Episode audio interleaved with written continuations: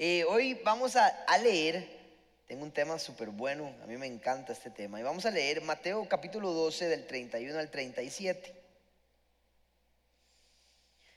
Este pasaje es conocido, muy mal interpretado, pero va a aprender de algo interesante, pero casi siempre lo que se habla no es lo importante. Vamos a tocar más el fondo y lo que es verdaderamente importante. Mateo 12 del 31 al 37, ¿lo tenemos por ahí, por favor? Ok, entonces vamos a leer y ya luego empezamos a ver. Dice, por eso les digo que a todos se les podrá perdonar todo pecado y toda blasfemia, pero la blasfemia contra el Espíritu no se le perdonará a nadie. A cualquiera que pronuncie alguna palabra contra el Hijo del Hombre se le perdonará. Pero el que hable contra el Espíritu Santo no tendrá perdón ni en este mundo ni en el venidero. Si tienen un buen árbol, su fruto es bueno. Si tienen un mal árbol, su fruto es malo. Al árbol se le reconoce por su fruto. Camada de víboras, ¿cómo pueden ustedes que son malos decir algo bueno? De la abundancia del corazón habla la boca. El que es bueno, de la bondad que atesora en el corazón, saca el bien, pero el que es malo, de su maldad saca el mal. Pero yo les digo que en el día del juicio todos tendrán que dar cuenta de toda palabra ociosa que hayan pronunciado, porque por tus palabras se te absolverá o por tus palabras se te condenará. Este es el famoso pasaje de la blasfemia contra el Espíritu Santo. El famoso pasaje que es más, las Biblias creo que lo ponen mal, y ahora yo creo que no lo están poniendo, pero decía el pecado imperdonable. Y hablan de algo y todo el mundo se asusta y todo el mundo lo malinterpreta del pecado imperdonable, pero ese no es el fondo de lo que está diciendo Jesús. Sí hay un pecado imperdonable, pero no es el que siempre creemos. De hecho, que he recibido mensajes de gente por, por Messenger y por Instagram, pastor, ¿me podría explicar eh, el pecado imperdonable? Y, y, creo que es, es un buen momento como para explicarlo, porque voy más allá de este pasaje. Pero lo que hay que entender aquí eh, recuerde que para entender los pasajes de manera correcta tenemos que estudiar el contexto completo, ¿sí? Tenemos que ver qué es lo que está pasando. Entonces esta historia es Jesús que está hablando con los fariseos. Para los que no saben, los fariseos son los maestros de la ley, los que supuestamente saben todo de Dios y los que estaban en el templo, ¿verdad? Y, y sabían absolutamente todo. Y cuando llega Jesús y les enseña, se ponen bravos y ellos no aceptan las enseñanzas de Jesús.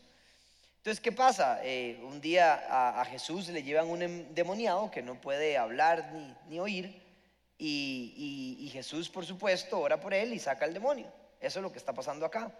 Entonces, los fariseos, cuando ven el poder, en lugar de sorprenderse y en lugar, ahí está la foto, sí, como siempre, en lugar de sorprenderse por el poder bueno que hizo Jesús, lo que hacen es decir, ah, este mae sacó ese demonio porque es Satanás mismo.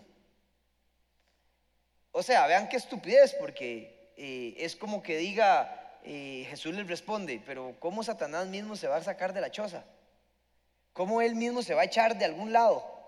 O sea, no tiene lógica lo que ustedes están diciendo. Una, un reino dividido entre sí no prospera. Es como que uno mismo se saque de la casa de uno y, no tiene sentido. Les dice Jesús, no es eso. Ustedes le están otorgando, están blasfemando, le están otorgando el poder que tengo yo, se lo están otorgando a Satanás, se lo están acreditando a otra cosa. Y eso está mal, dice. Pero interesantemente, Jesús después mete la conversación del árbol. Que uno dice, ¿y qué tiene que ver eso? Y dice, entonces para terminar de explicar, Jesús mete, obviamente es mucho más sabio que todos, y les dice, porque del árbol bueno sale un buen fruto, y del árbol malo sale un mal fruto. Y entonces habla y empieza a hablar acerca de la abundancia del corazón, habla la boca. Y uno dice, ¿qué está pasando acá? Primero está hablando de la blasfemia, después de un árbol que da buen fruto y un árbol malo que da mal fruto, y después dice que de la abundancia del corazón habla la boca y después dice que de todo lo que digamos vamos a ser juzgados y que cada uno tiene que dar cuentas de lo que dice. O sea, es un pasaje bastante complicado. Tiene muchos elementos que si no lo estudiamos bien nos confunde. Entonces todo el mundo se enfoca en la blasfemia, el pecado imperdonable. Hay un pecado que jamás será perdonado, pero nadie entendió lo que verdaderamente Jesús estaba queriendo decir. El pecado imperdonable ahí no tiene que ver con decir algo por impulso o por ignorancia una expresión fortuita. No tiene nada que ver eso. Jesús les estaba explicando a los fariseos que había algo en su corazón que por eso lo estaban expresando. O sea, el problema aquí no es que si usted algún día le otorga o se equivocó o por ignorancia o por impulso habló mal de Jesús y del Espíritu, entonces no será perdonado jamás. No es eso.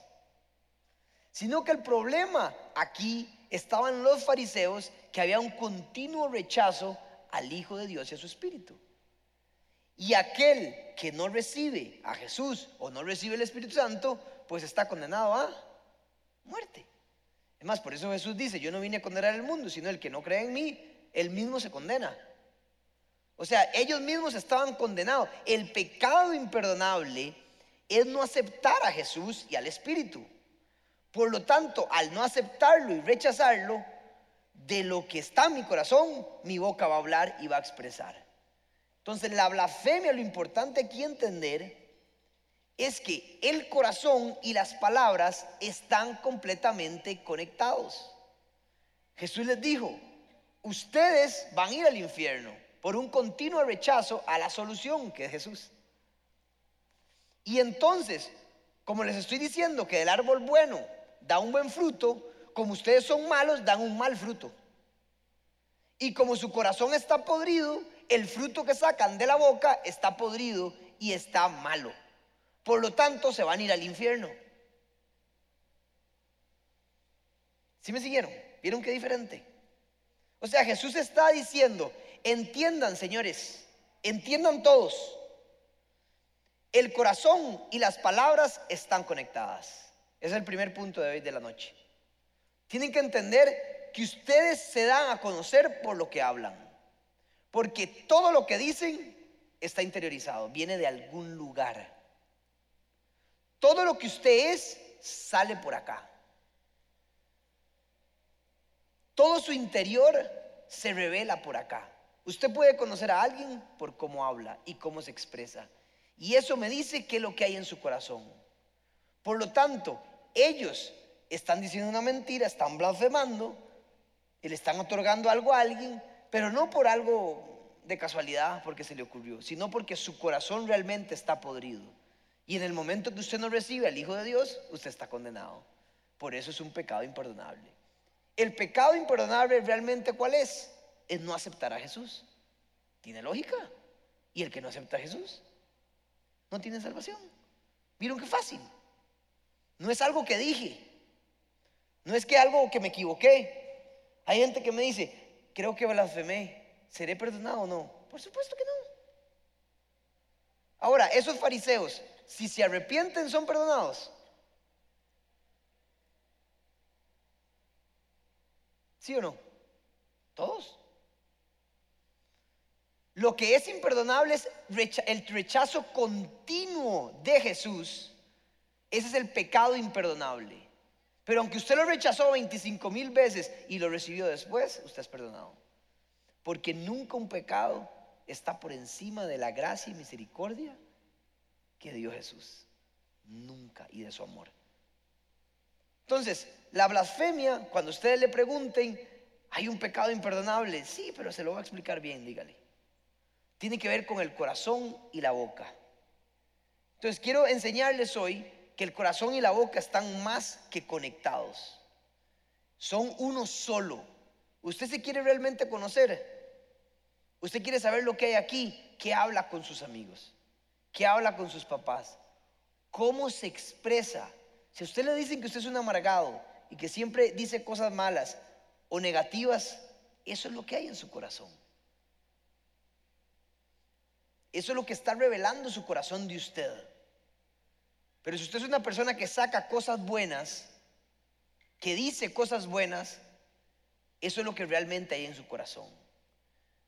Entonces les explico esto para que usted realmente se evalúe ¿Qué es lo que usted habla? Si hay una persona que constantemente habla de sexo, sexo, sexo, pornografía, como los hombres de hoy en día, cuando se reúnen los amigos, solo mujeres hablan. Ay, qué rica que ya y, y esta otra ahí. Están podridos, solo eso habla. O cuando hablamos de solo fútbol. Estamos podridos, es futbolitis. Tal vez no es tan malo como lo otro. Pero ¿de qué habla realmente? Eso es lo que hay en su corazón. Una vez el Señor a mí me reprendió y me dice, usted enseña de la pornografía, y usted enseña del sexo ilícito, y usted enseña de esto, de la mentira, y usted enseña de todo el otro. Pero se le olvidó la idolatría. Usted todo el día pasa pensando en fútbol, y eso es idolatría, porque eso es lo que hay en su corazón. En aquellos tiempos cuando era muy fiebre. Después me pasó al surf. Y yo siempre he tenido que cuidar que lo que más hable no sea algo del mundo. Si usted realmente solo piensa y se enoja por Messi o por Cristiano y pelea, tiene podrido el corazón. Y uno tiene que volverse a ver y decir, ay, que está tontera. Ese más ganando 30 millones de dólares por temporada y yo peleando por él. Y nunca me ha dado un 5. Qué tonto, ¿verdad? O si usted habla como mujer de ballet y de ballet y de ballet, o de qué lindo que la ropa y la ropa, eso es lo que realmente hay en su corazón. Entonces, cuando evalúo lo que estoy hablando, es lo que estoy pensando y lo que hay ahí adentro. Entonces, cada uno de nosotros tiene que saber que estoy, puede evaluarse con lo que está hablando.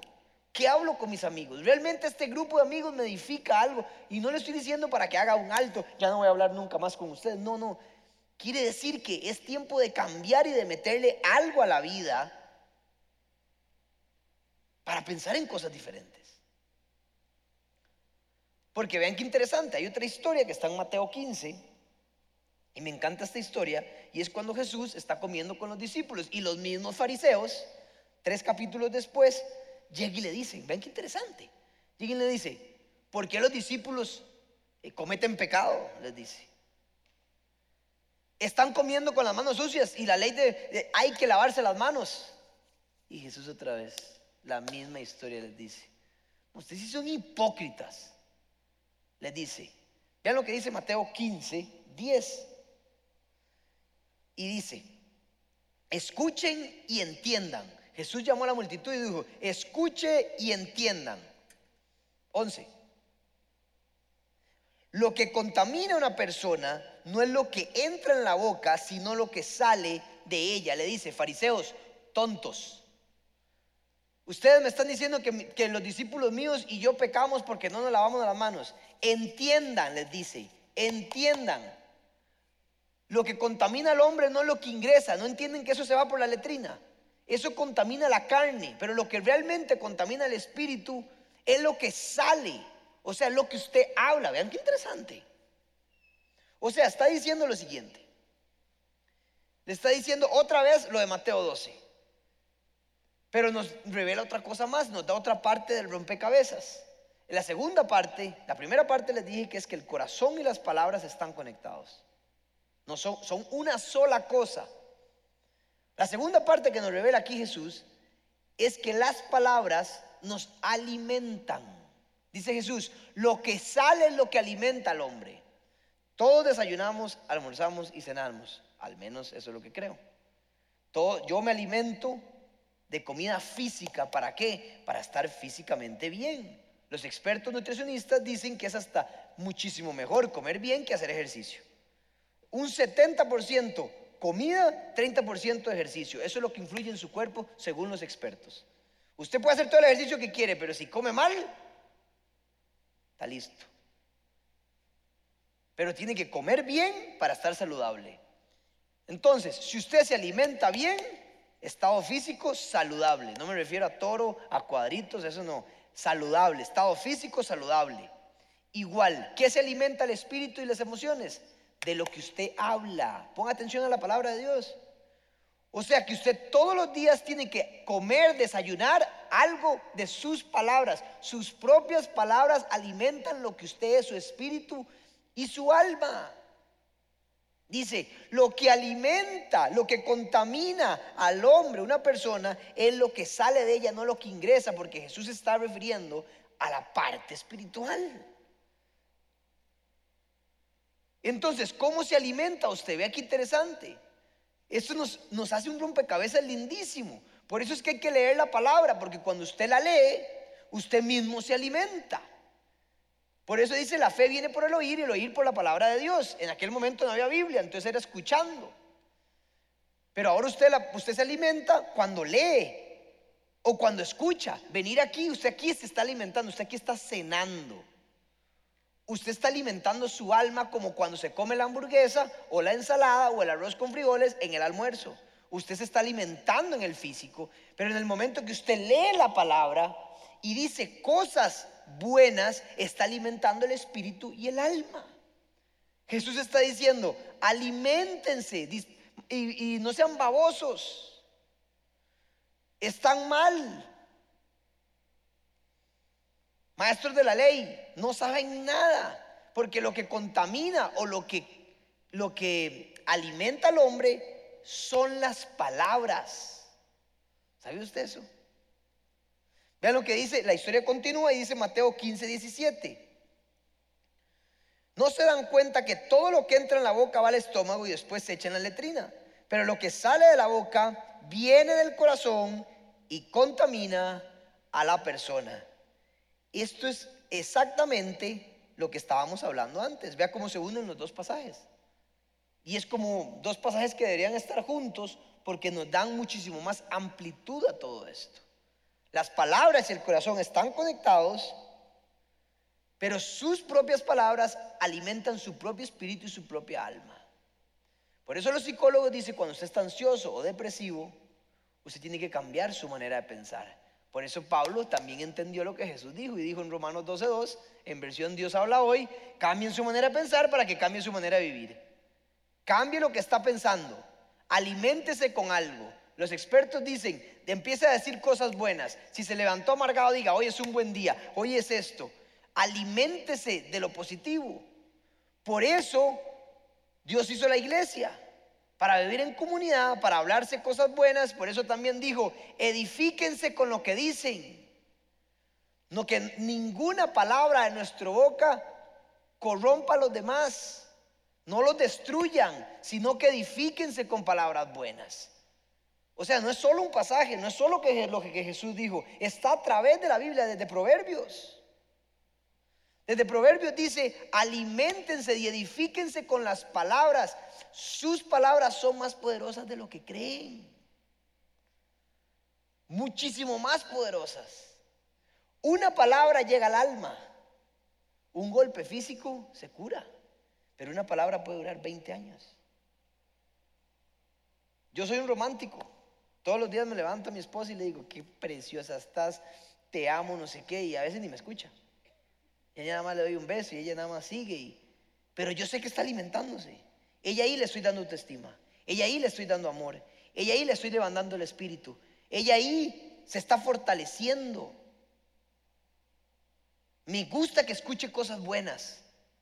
Pero si yo le dijera, usted es una inútil, tonta, necia, mi relación se va a la madre.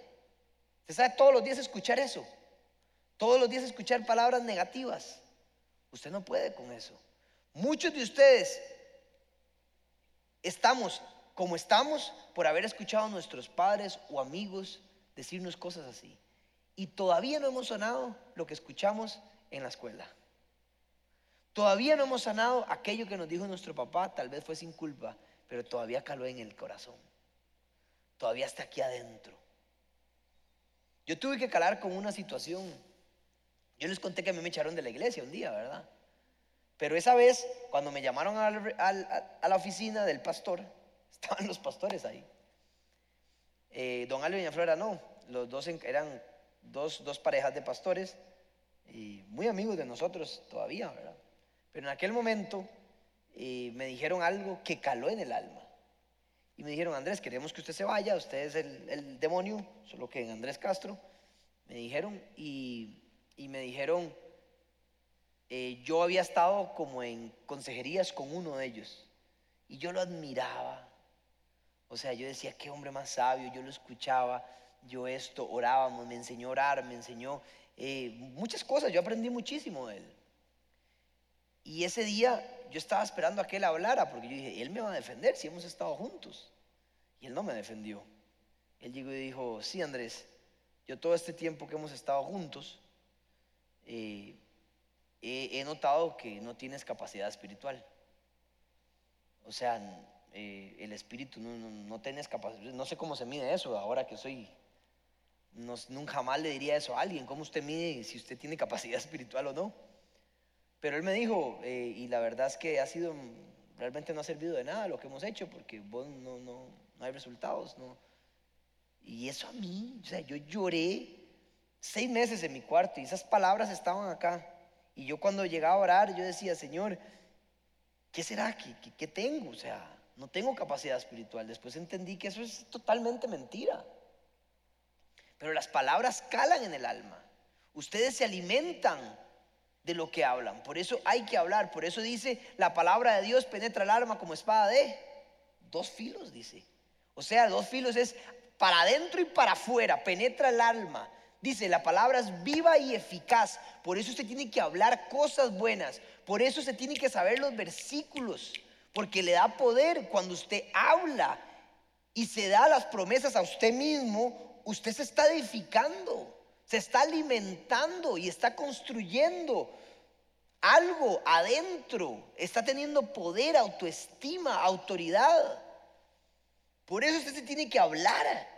Me ha dado un espíritu de poder, Señor. Tengo fuerzas, es imposible cansarme porque tu palabra dice eso.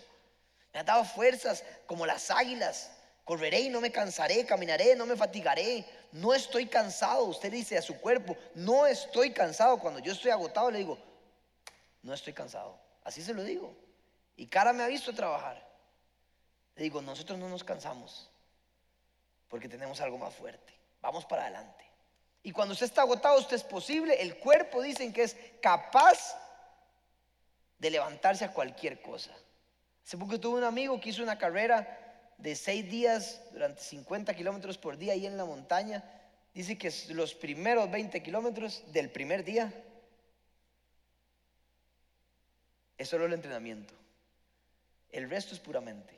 O sea, imagínese. Todo el resto de los días es puramente.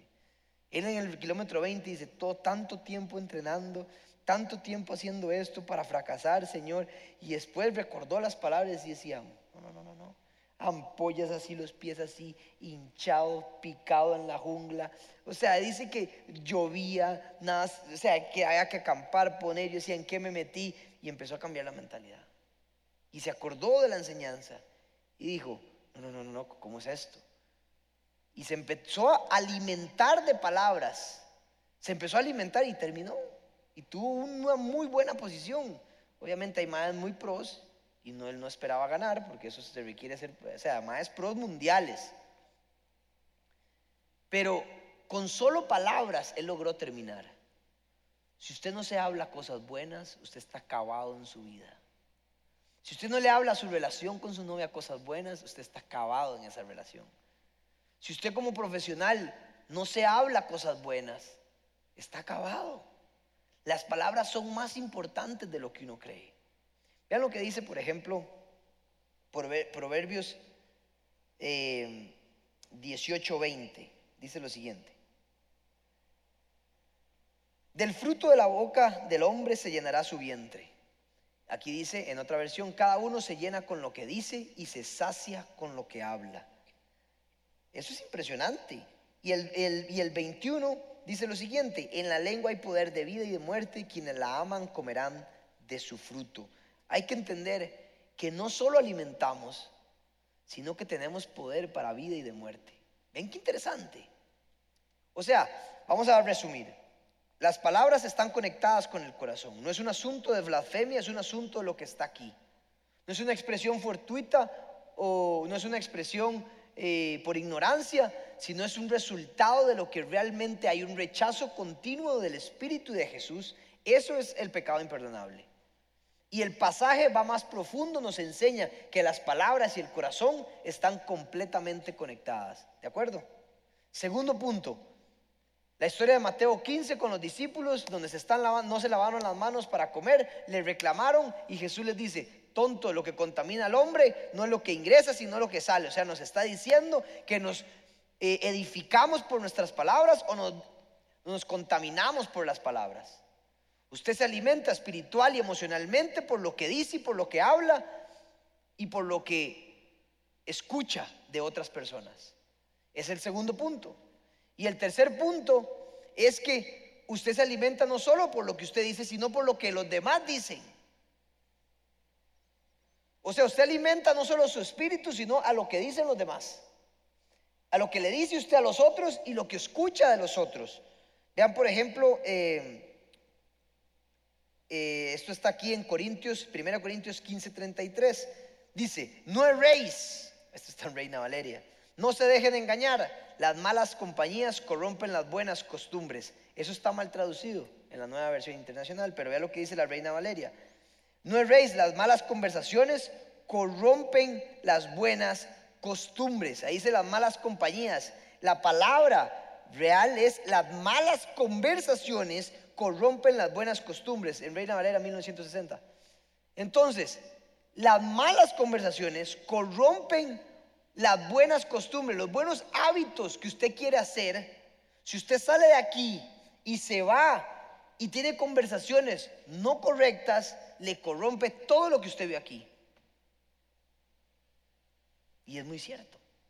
Usted llega aquí y se siente, se sienta, está solo. Y el Espíritu le dijo, y sale de aquí, Padre Señor, quiero dejar de pecar, Señor, quiero estar contigo, quiero el Espíritu. Y se fue a una fiesta donde hay alcohol, drogas, pa, y usted en una conversación empezó a escuchar de mujeres y usted, al principio usted hace esto. Ay, madre, qué necesidad, no quiero. Todos haríamos eso después de venir a la iglesia. Y, sí, pero se va envolviendo, se va envolviendo hasta que opinó, hasta que opinó, hasta que opinó. Y después se le olvidó todo lo que vio aquí y ya está metido en una conversación. Hasta que puede que esa conversación lo lleve a actuar de una manera. Eso es lo que dice la palabra de Dios en 1 Corintios 33, 15, 33. Las malas, las malas conversaciones corrompen las buenas costumbres. ¿A quién escucha usted?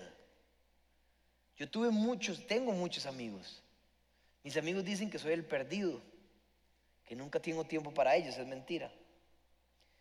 Pero hacen tantas cosas que, que yo no puedo compartir ahí. No puedo estar todos los días ahí, prefiero estar en otro lugar. Estoy ahí para aconsejarlos, vienen a la iglesia conmigo, pero en un lugar de ellos, donde ellos tienen la mayoría, usted tiene que saber que usted va a perder.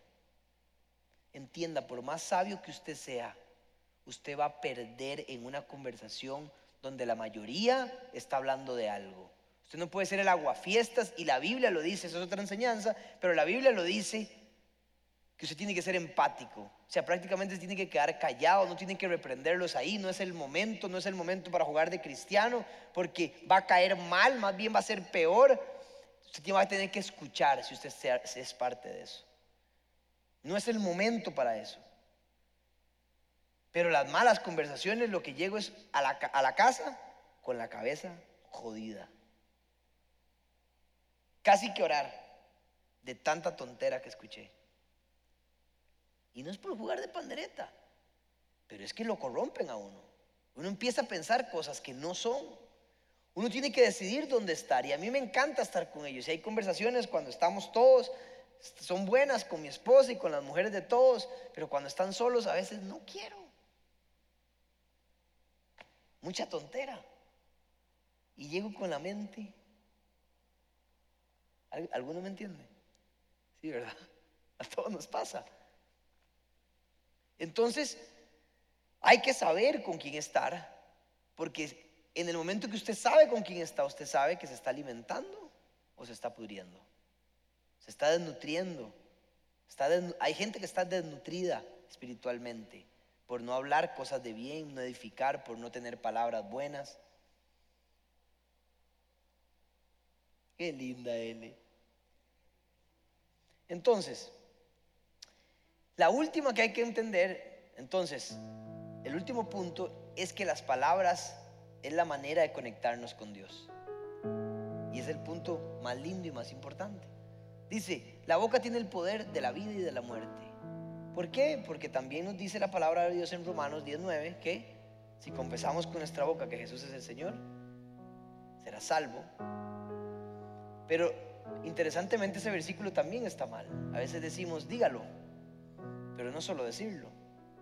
Dice, y si creyeres en tu corazón para justicia y confesaras con tu boca que Jesús es el Señor, serás salvo. Hay dos componentes, el corazón y la boca, lo mismo que les dije al principio, están conectados. Por alguien que dijo una oración y aceptó a Jesús, no sabemos si es salvo. Ojalá la repita y perfecto. Pero si en su corazón realmente no está conectado con su boca. Pero todo se empieza hablando. Empezó a alimentar. Empezó a confesar. Y algún día puede que dé el resultado.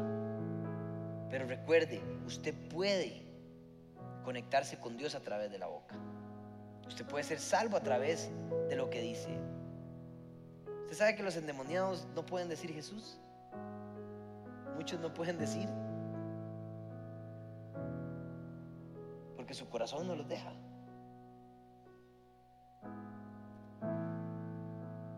Aquel que pueda confesar que Jesús sin miedo es porque realmente está en el corazón.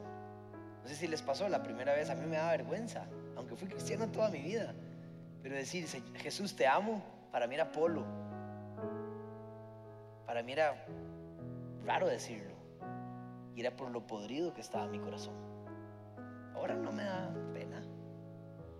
Porque es lo que está en mi corazón. Amo a Jesús. Lo deseo a Jesús. Digo, Jesús, te amo. Jesús, te quiero. Quiero que vengas conmigo. No, no, es no, tengo vergüenza. Y me gusta hablarlo porque es lo que está aquí. Si a usted le cuesta, revises el corazón. Si no te sale algo, una palabra de amor para tu mamá o tu papá, eso quiere decir que hay rencor ahí en el corazón, que hay envidia para alguien, que no has tenido perdón para alguien. Puedes evaluarte de acuerdo a lo que puedes decir o no decir. Evalúense de acuerdo a esto. Esta enseñanza de las palabras es sumamente poderosa. Conéctese con Dios, háblele a Dios. Apréndase la Biblia, apréndase los versículos, apréndase estos versículos, apréndase estos pasajes y todos los días se va a alimentar. Por eso un cristiano lee su palabra. No para jugar de cristiano, sino porque es nuestra comida diaria. Jesús lo explica y todos lo entendemos fácil. No seamos religiosos, sino que seamos inteligentes y sabios de alimentarnos todos los días con algo bueno, con nuestras palabras correctas. ¿Y qué mejor alimento que el que está en la palabra de Dios? Ese es el alimento. Eso es como una proteína triple.